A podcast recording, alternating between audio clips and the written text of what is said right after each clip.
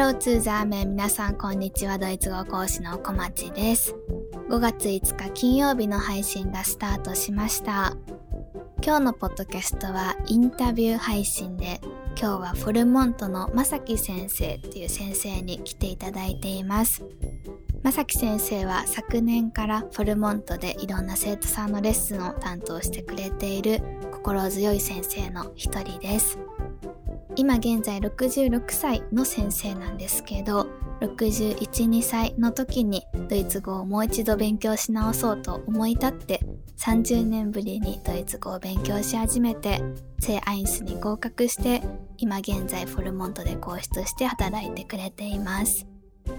昔やっていたドイツ語をもう一度学び直したい方だったりとか同じく50代、60代、70代で年齢が心配な中、それでもドイツ語学習ってやっていけるのか、どうやってやっていけばいいのか気になる方、たくさんいると思います。そんな方に特に届けばいいなと思って今日はいろんなお話を聞いていけたらと思っています。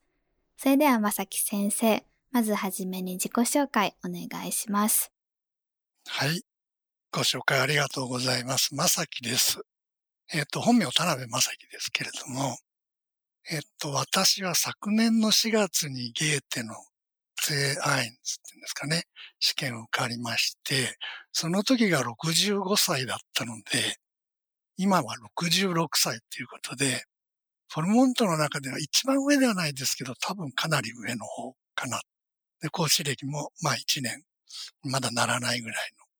駆け出しっていう感じです。今日はどうぞよろしくお願いいたします。お願いします。えっ、ー、と、実はドイツ語って3回勉強してまして、簡単に言いますと、あの、最初は大学の時に第二外国語でやって、それなりにやったんですけど忘れちゃいまして、その後大学卒業して会社に入って金融関係ですけれども、3年ぐらいした時ですかね、ドイツ行かないかっていうことで、まあ、これはちょっと後でまたお話しますけれども、えー、ドイツ留学の機会を得て、語学学校行って、フライブルグ大学っていうとこで少し勉強をして、あとはあのフランクフルトとかスイスのチューリヒとかで勤務をした。まあその辺合わせて8年ぐらい続けていたんですけども、それが2回目でしたね。あとはあの、30年ぐらいずっと時間が経ってですね、えっ、と、今から4年ぐらい前なんですけど、ちょっとしたきっかけがあって、ドイツ語を勉強し直そうと。まあ30年間、あの、出張とかでは行くことあったんですけど、ほとんどドイツ語と関係なくて、本当の学び直しです。4年間、4年前からですね。で、今、ご縁があって、フォルモントの講師やらせていただいているというような経歴です。ありがとうございます。ちなみになんですけど、ドイツ語を第二外国語でされていた大学生の時と、あと、出張、出張じゃなくて滞在ですよね。現地での駐在。時のドイツ語力ってどのくらいだったとか覚えてますか？あの、第二外国語でやってた時はですね、たまたま大学の先生があの NHK のラジオ講座やったことがあるって、それを知ってて、あの先生だとかって興味持ってやったんですけど、その時はもう本当大したことなかったですね。あインツからアイン、あツバイに行くぐらいの感じだと思います。で、えー、8年間いて、そんなもんかなって言われるかもしれないんですけど、昔はですね、このアーアインスとかベーアインスとか、そもそもセファールがなかったんですよ。あうん、ええ。なので、あの、ゲーテの学校、語学学校に行って、中級の試験っていうのを受けて、あと大学にも入る試験を受けてるので、今よりやや簡単だったかもしれないですけど、多分、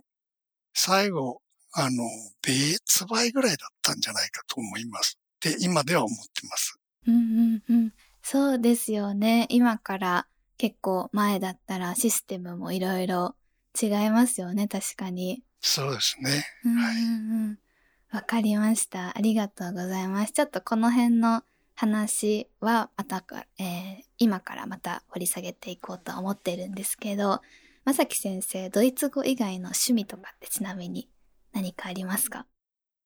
もう、あの、本当に、上っ面だけですけど、まあ、読書は好きですね。昔なんで司馬遼太郎とか大好きですし、仕事してる時はビジネス書も結構読みました。最近あんまり読まなくて、えっ、ー、と、変なあれなんですけど、あの、ブルーバックスとか、サイエンスの本ありますよね、いろいろ。あんなん最近は読んだりしますね。あと、音楽もいろいろ聴きます。クラシックはもちろんですけど、それ以外もポップスでもロックでも聴きますね。映画も、あの、大好きで、これも楽しいやつばっかりですけども、あとはラグビー観戦。これ話したらキリがないので やめときますけど。またいつか。はい。結構じゃあそうですね、多趣味で文化関係の映画、本、音楽、ドイツ関連の映画とか音楽とかも聞いたり見たりとかされますか？そうですね。音楽はまあクラシックであればもちろんドイツ関係あるんですけど、うん、映画は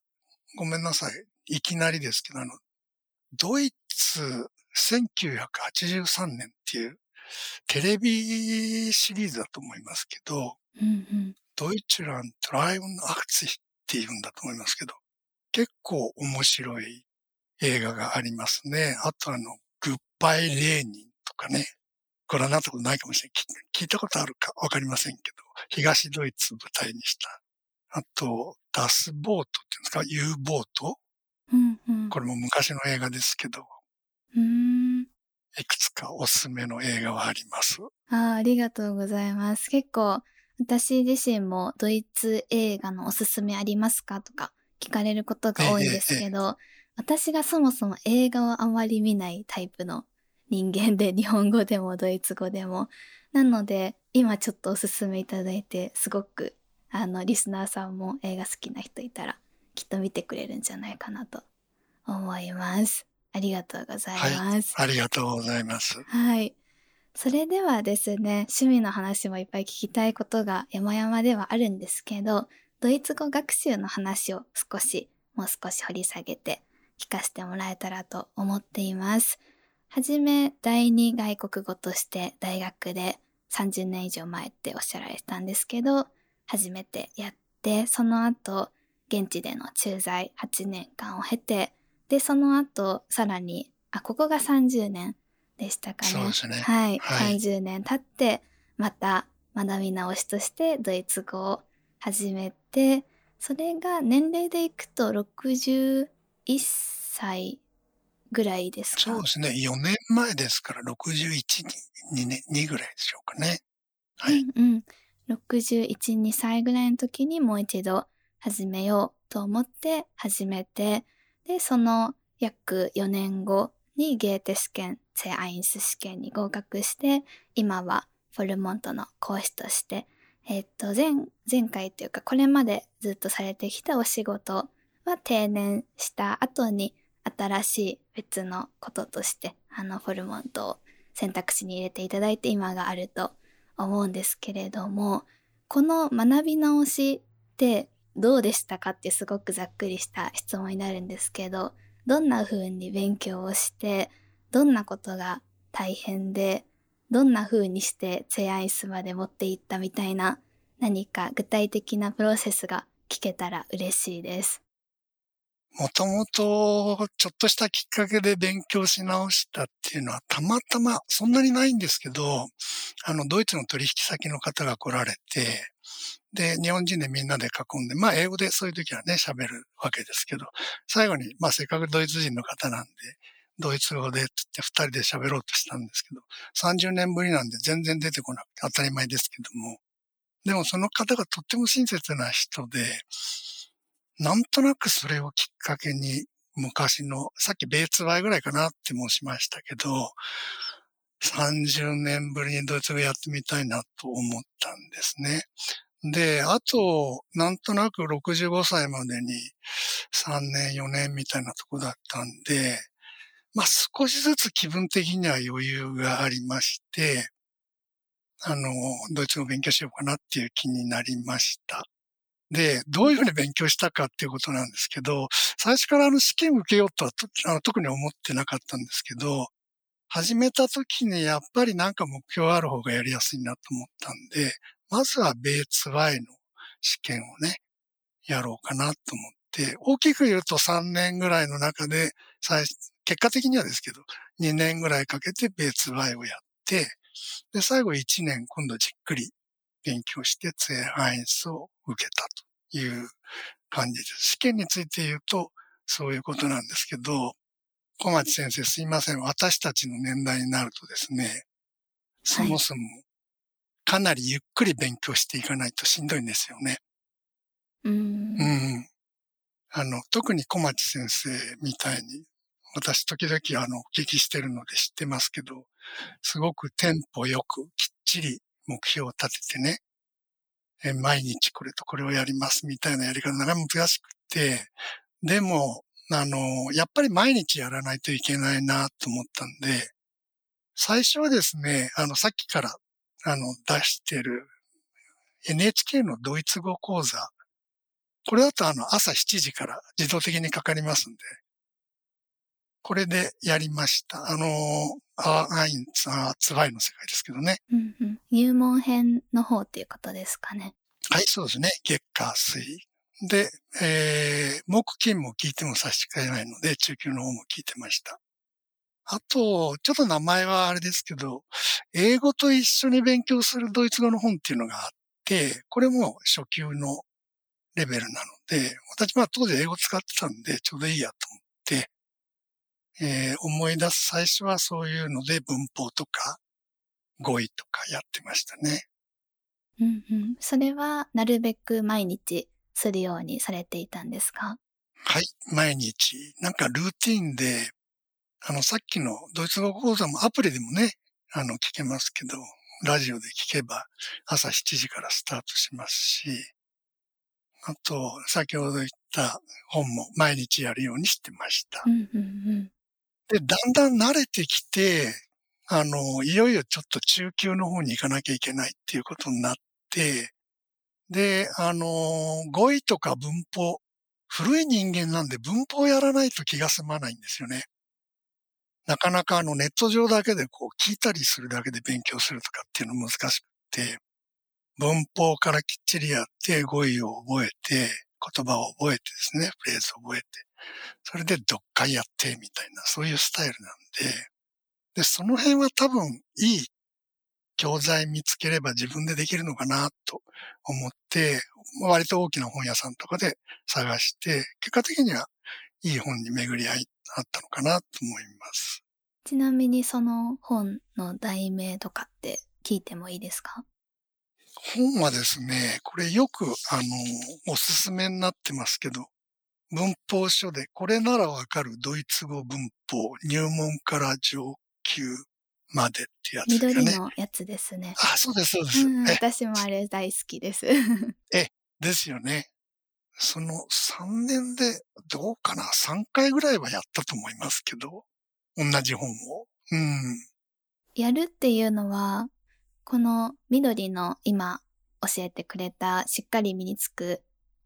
しっかり身につくじゃないですね。これならわかる。ドイツ語。あ、そう、これならわかる。ありがとうございます。ドイツ語文法入門から上級までっていう本、私も持っているやつなんですけど、結構その問題演習はなくて、いわゆる解説書じゃないですか。それを3回やるっていうのは、そのやるはどういうことなのかなと思ったんですけど。やるはですね、もう30年何も触れたことがないので、書くこともやらないとちょっと勉強にならないんですよね。手が動かなくなっちゃってて、ドイツ語の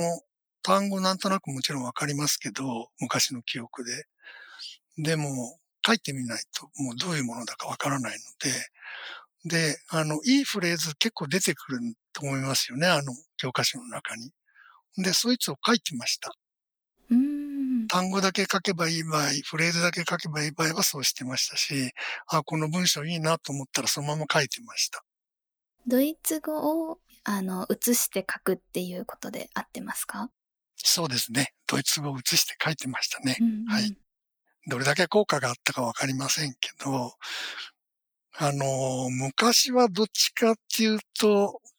単語帳でもこういうノートでも綺麗にノート作るタイプだったんですけど、今回やり直しの時はもう綺麗に作ることには絶対こだわらないようにしようと思いまして、まあ本当にノート、メモのつもりでそういうふうに書き写していったと。で、まあでもせっかくノート作ったら次の機会にそれを見返して、それこそペン、サインペンで色塗ってですね、意味ないんですけど、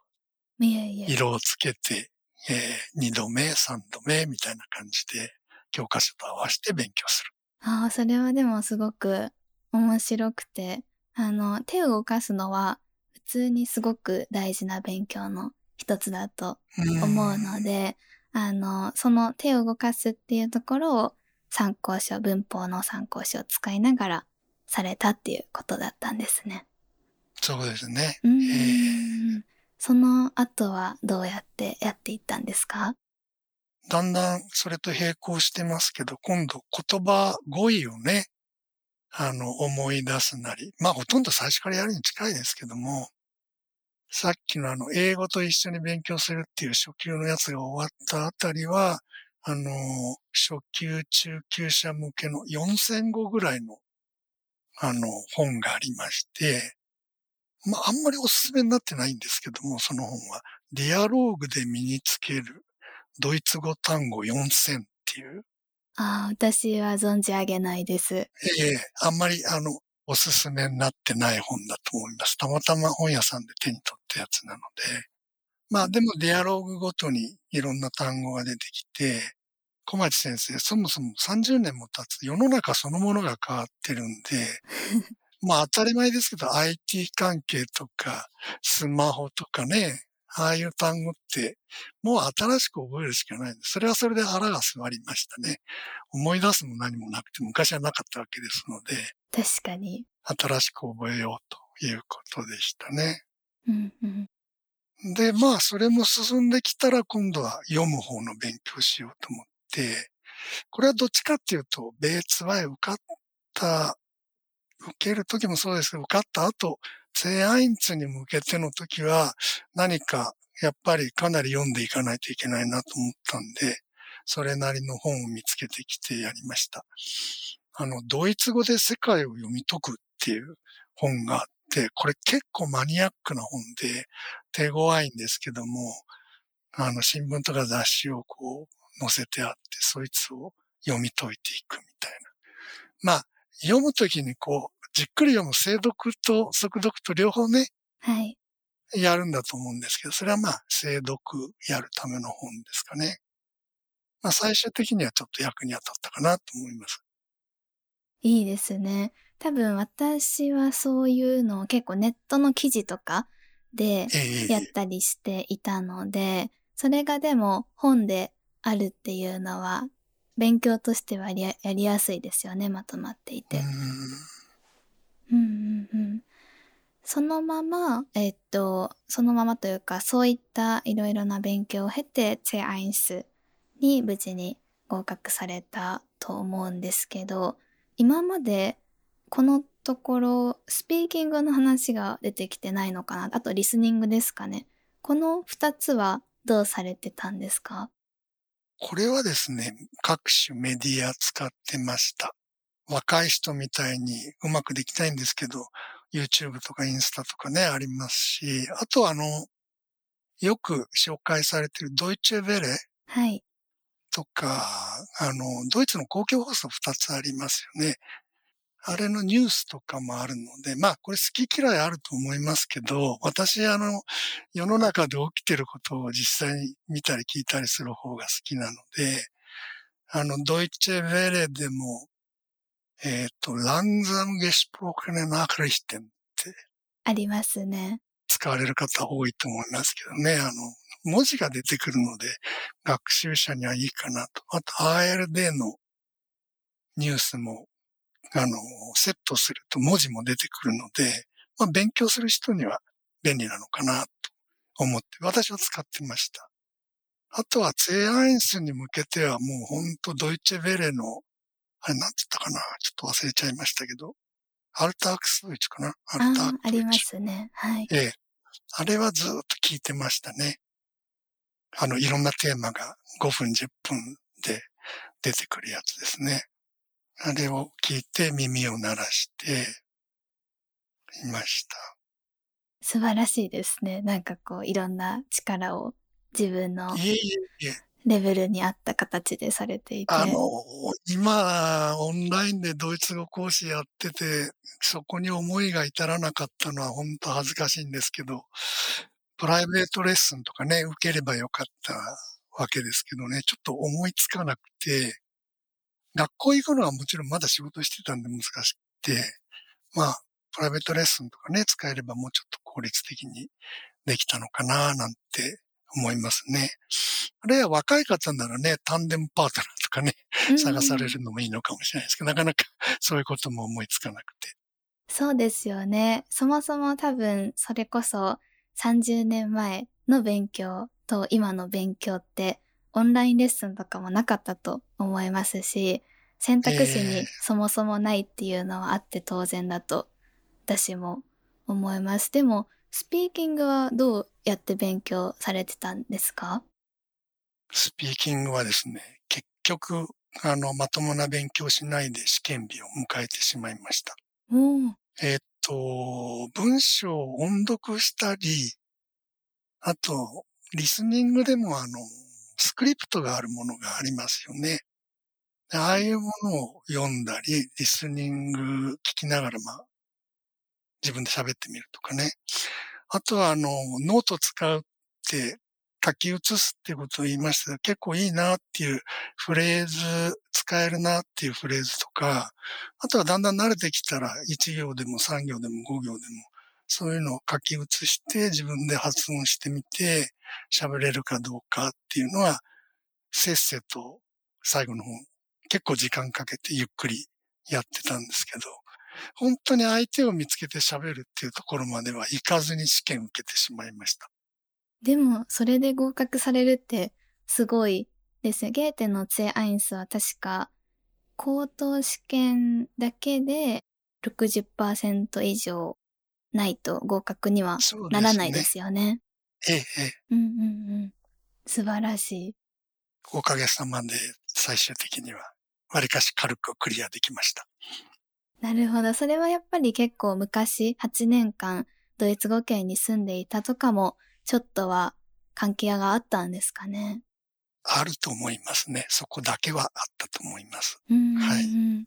そうですよね。私も結構フォルモントでいろんな生徒さんに学習アドバイス等をさせていただくんですけど、あの、住んでいた経験があります。でもブランクがありますっていう方結構、まさき先生みたいにたくさんいらっしゃって、ただ、そういう方って今は忘れていても、結構学び直しっていう形でもう一度やっていくと、口が覚えていたりだとか、頭のすごい奥の方に記憶として眠っていることが多いので、それをこう結構呼び覚ませることがうまくできたら、割と、あの、なんて言うんですか、特にスピーキングだったりに関しては、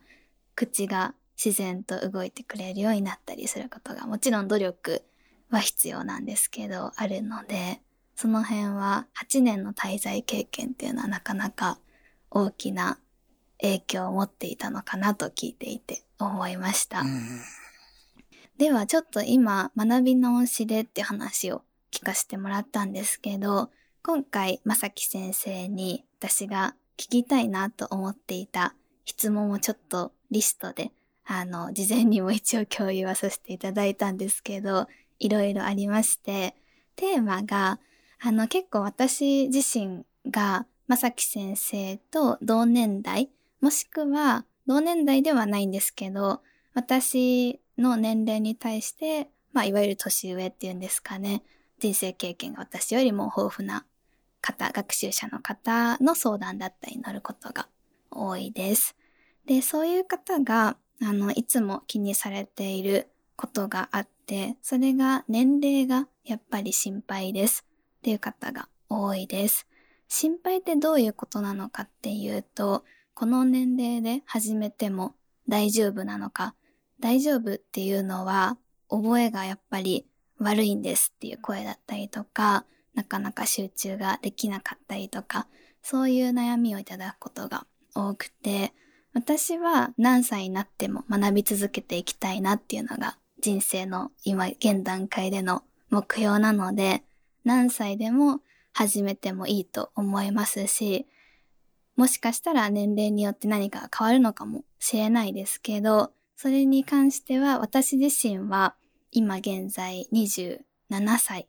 に最近なったんですけど、なので私がいくら言ってもこう実体験ではないところがあるというか、そういう感じでちょっともどかしかったので、今日は実際にどうですかっていう質問をしていきたいなと思うんですけど、はい。まず一つ目が、実際に正木先生がその大学生の頃だったりとか、8年間ドイツに滞在していた、いわゆる若かった頃と今を比較して苦労する点だったりっていうのは実際にドイツ語勉強においてありますか？で、もしあれば、その苦労だったり難しさに対して苦労し、えー、工夫していることがあれば教えてほしいです。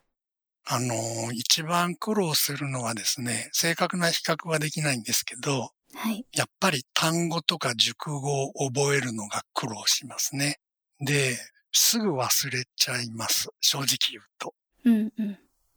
体感としてもやっぱりそうですか？大学生の頃はもっと早く覚えれてたな。もう少しそうだと思いますね。あるいは滞在してた頃もそうだったと思います。今はですね、自分に言い聞かしてるのは、まあ、あの、20代、30代って逆に言うと、これから人生どうなるかとかね、どうしたいかとか、あの、仕事もありますし、プライベートの生活もあっ、結構やっぱりプレッシャーあると思うんですよね。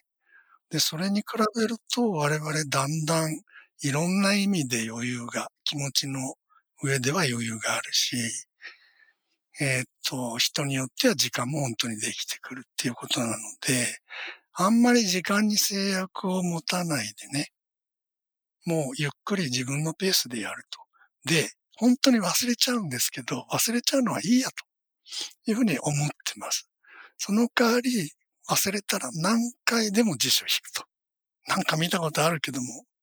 て言ってまた辞書を引く。まあデジタルの辞書を最近は使いますけども、デジタルの辞書を引くと。あるいは、あの、我々の世代は人によりますけど、どっちかっていうとノートつけるタイプの人が多いので、で、それはノートをつけたらいいと思うんですね。使って。丸写しでもいいし、あの人によってやり方違うと思いますけれども、で、先ほどもちらっと言いましたけど、私の場合でしたら、単語やフレーズとか文章をノートに書き写して、それにマーカー引いて、色変えて、何回も読み返すと。なので、辞書でもノートでも何度でもやると。そいつを自分のペースでゆっくりやる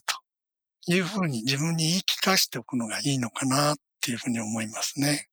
それはでも私自身も一番大事だなと思っていることでもありますし、実際に生徒さんから一番相談をもらうのって語彙力がないですって、これは年齢全く関係ないです。10代の方からも、60代、70代の方からもいただくんですけど、で、私もやっぱりドイツ語勉強してて、まだまだ私には語彙力がないなと思いますし、で、それで私自身もでも一番大切だと思うことって、まさき先生は実体験として、まあ、過去に比べて、やっぱりなかなか忘れてしまうことが多いっていうことだったんですけど、その忘れやすい、忘れにくいに限らず、単語ってやっぱりすぐにパッと覚えられる人の方が少ないかなと思うので、で、そこで自分の中で壁を作ってしまう方が結構多いなと思っていて、もちろん年齢もありますし、まあ仕事が忙しいからとか、いろんな理由がまああるんですけど、私には無理だって思っている時点でなかなか覚えることができなくてっていうそこにつながってしまっているなと感じることが多いので、まずは覚えられなくても大丈夫っていう意識を持ってで、ただ、まさき先生がまさにおっしゃってくださったように、覚えられなくても大丈夫。でも、わからないときは必ず調べるとか、必ず辞書を引くっていうのを私自身も徹底してますし、これは全学習者の方におすすめの語彙の勉強法なので、なんかそれを改めてまさき先生の口から聞けて、すごく良かったなと今、個人的には思ってました。恐縮です。いえいえいえ、とんでもないです。そうです。でも本当に大切だと思うのと、あとちょっとその若い頃に比べて今はいろんな面で余裕があってって話をされてたんですけど、それも一つなのかなと思うんですけど、何かそれ以外についてでも大丈夫です。こう逆に今だからこそできるというか、20、30代の頃と比較していいなと思う点ってありますか？どうしてもこう年齢ってネガティブなイメージを持っている方が多いんですけど、少しでもポジティブなことがあればいいなと思いまして。そうですね。まあ、あのー、あんまり、なんて言うんでしょうか。新しいことをやることについて恥ずかしいとかね、あの、萎縮しちゃうとかそういうことがなくなりますよね。長く生きてきて、もう失敗は人によると思いますけど、私なんか本当いろんなことで仕事上もそれ以外も失敗はいくつも大きいことも小さいことも積み重ねてるので、なんかやってうまくいかなかったらどうしようみたいなのはないので、気持ちの上で。なので、あの、ゲーテの試験を受けるのも、まあちょっと正直言うとあんまり試験 もう受けたくないなっていう感じは、結構あれ、あの試験自体が一日大変なので、うん、まあそれはちょっと別にしてね、あの試験を受けてみようとか、そもそも、えっ、と、いい機会をいただいたんで、今ドイツ語の講師やらせていただいてるんですけども、他のチャンスじゃなくて、他のことではなくてですね、従来の仕事の延長線上じゃなくて、今こういうことをやらせていただくと。大きなチャレンジなんですけども、まあ、チャレンジすること自体は、あの、なんて言うんでしょうかね、障害、心理的な障害っていうのは全くないので、まあ失敗するかもしれませんけども。でそういう意味では、じゃあ、ドイツ語の勉強を始めたときに、自分に合ったやり方、見つけていけばいいんですけども、まあこれうまくいかないとどうしようみたいなのはなくて、いろんなトライアンドエラーでね、いろんなことをあの試してみるっていうのは、あんまり、あの、何でもできるかなっていう気持ちはありますね。それが昔とすごく違うとこだと思います。ただ、あの、手が動かないとかね、あの、本当に記憶が鈍いとか、いろいろあります。困ったことはあります。はい。うんうんうん。そのトライアンドエラーのエラーに対する恐怖心、不安みたいなのが昔に比べて今はかなり少ないもしくはほとんどない状況っていうことですかね。そうですね。えー、うんうんうん、昔は結構正樹先生も今なんかすごい落ち着いてる先生っていう私の中では印象なんですけど結構そういう恐怖心、不安あったんですか？ええもちろん、あの、そんなことばかりですね。そうなんですね。あの、もともと、あの、やんちゃな方なんですけども。えー、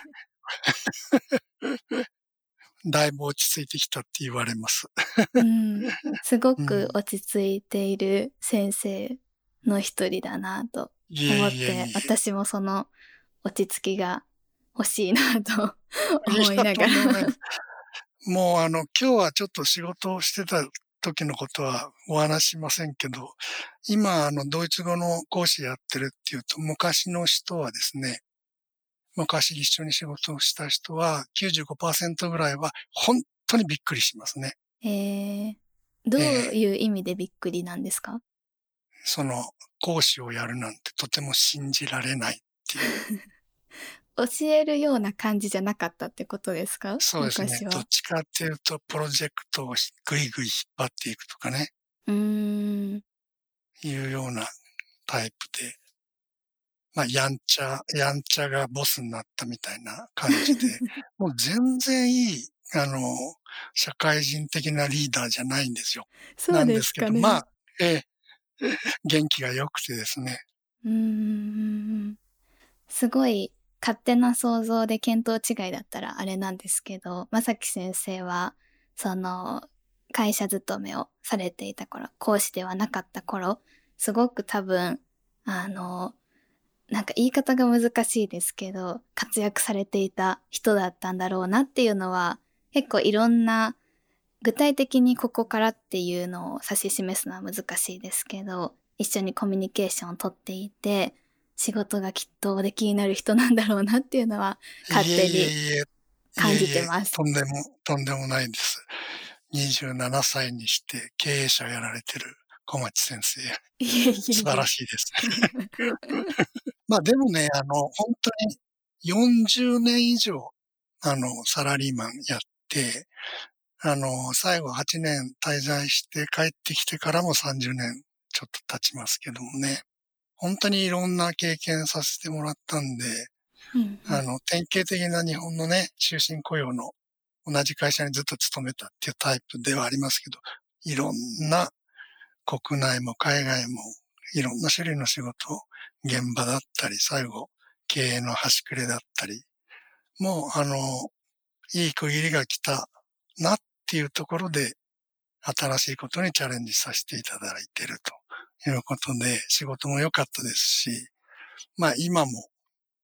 本当に駆け出しでどうなるかはまだわかんないんですけど、あの、今もいいかなって思ってます。うんうんうん。いいですね。なんか、まさき先生は、その、お仕事に対してもそうですし、まあ、ざっくり大きく言うと人生ですかね。ご自身の人生。あと、そういうのがドイツ語勉強とかにも現れているのかなと、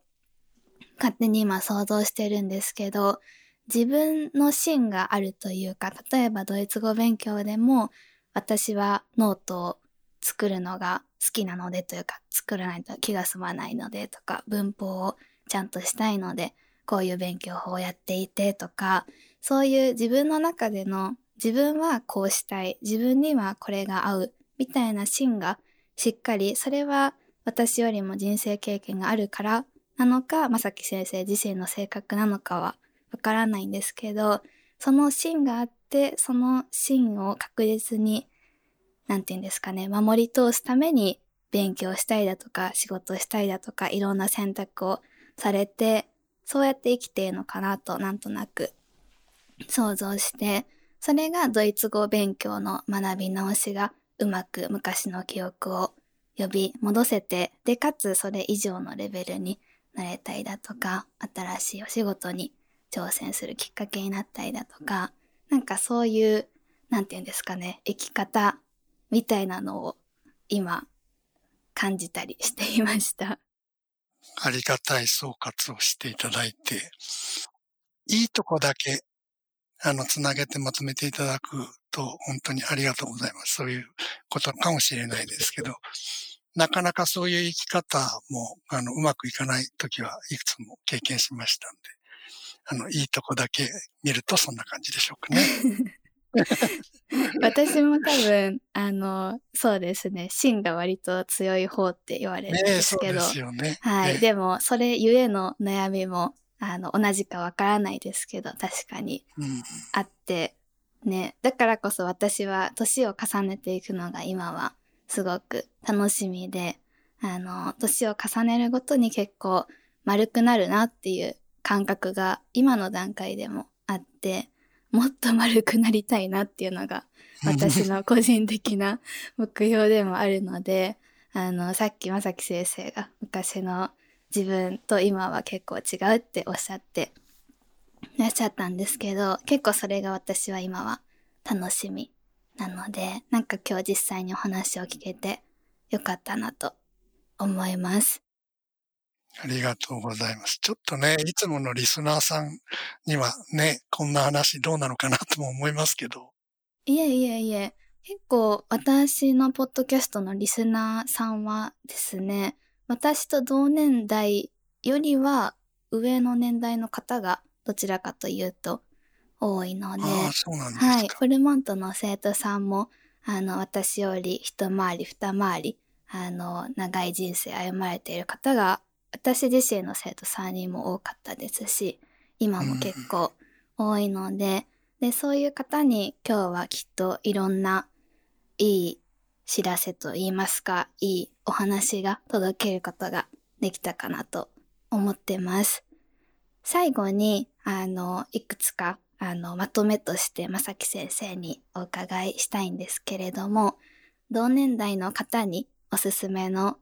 もし勉強法があったりだとか、あとは学び直しをしてよかったなと思うこと、あとは年代関係なく、このポッドキャスト聞いてくれているリスナーさんだったりに何か伝えたいことがあれば教えてほしいです。そうですね。あの私自身は時間に比較的余裕、あと気分的に余裕を持って勉強ができたので、あの、以前に比べると結構きっちり勉強できたのかなと思ってます。読む、聞く、書く。まあ、話すは先ほど申し上げた通りちょっとうまくいかないんですけども、あとその基礎になる文法とか語彙とかですね、それぞれきっちりと勉強できたのかなと思います。で、その時に感じたのは言葉ってやっぱ面白いなっ改めて思ったり、あとですね、自分がこんなにドイツ語に思い入れがあったんだなって感じました。あと副作用って言いますか、いい方の副作用では、あの、昔の友人と30年ぐらいで、まあ最初の頃繋がってるんですけど、まあいろんな意味で途切れちゃった人で、あの、なんていうんですか、ネット上で、あの、コンタクト先が検索できるような人が若干いて、そういう人に連絡を取り直して、またやり取りするようになりましたね。特に一人熱心な人がいて、そんな勉強するんだったらって言って、2週間に1回ぐらい長い E メールのやり取りしてましてね。ちょっとなんか結構大変は大変、読んだり書いたりするの大変なんですけど、でもあの、勉強になって、そんな昔の友人と改めてコンタクトできたなっていうようなことがありますね。あと差し支えなければ一応今講師やらせていただいてるんで、まあそういう一年足らずでね、語れる立場にもないんですけど、あの、講師やってみて嬉しいなと思うのは、ドイツ在住で完全初級で始められてまだ初級なんですけど、レッスン通じてドイツの文化に触れる目が変わったっていうふうにね、おっしゃっていただける生徒さんがいたり、あとあの若い方でもちろん試験目指してる方もほら、留学準備とかでいらっしゃって、まだ受けてないんですけど、もし受かれば私も本当嬉しいだろうななんていつも思ってますし、あとは何より今日のテーマに関係ありますけど、私が3度目の正直の経験でね、同じような世代の方に、まあ元気と勇気お伝え、まああと納期、納期もですね、お伝えできればな、みたいな風に、それなら最高なんだけどなって思っています。うんうん、まあ、あの、できるだけ生徒さんいろんなニーズとかスタイルもね、違うので、できるだけ私としては手作りのレッスンがね、できればなっていうふうに心がけている次第です。はい、いつも本当にありがとうございます。今日も。こちらこそ本当にありがとうございます。まさき先生は現在フォルモントでプライベートコース担当してくれています。もし興味がある方がいれば、概要欄にプライベートコースのリンク貼っておきますのでまた見てみてください。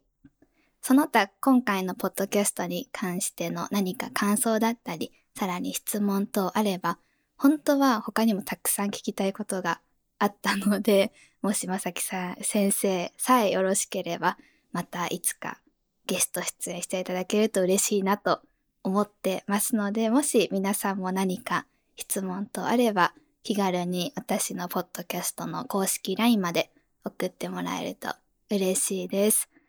私がやっぱり、あの、結構、私より一回り二回り上の方に対して、ドイツ語学習に関するアドバイスだったりをする場が普段多いんですけど、なかなか、あの、一回り二回り下の人に言われてもなあという方も時々いらっしゃって、で、それってやっぱりなかなか私ももどかしいなと思うことが正直多かったので、今回はおそらく同年代にあたるであろうまさき先生みたいな声を聞けて、すごく私自身も良かったですし、リスナーさんの中でも良かったと思ってくれる方がいたら嬉しいです。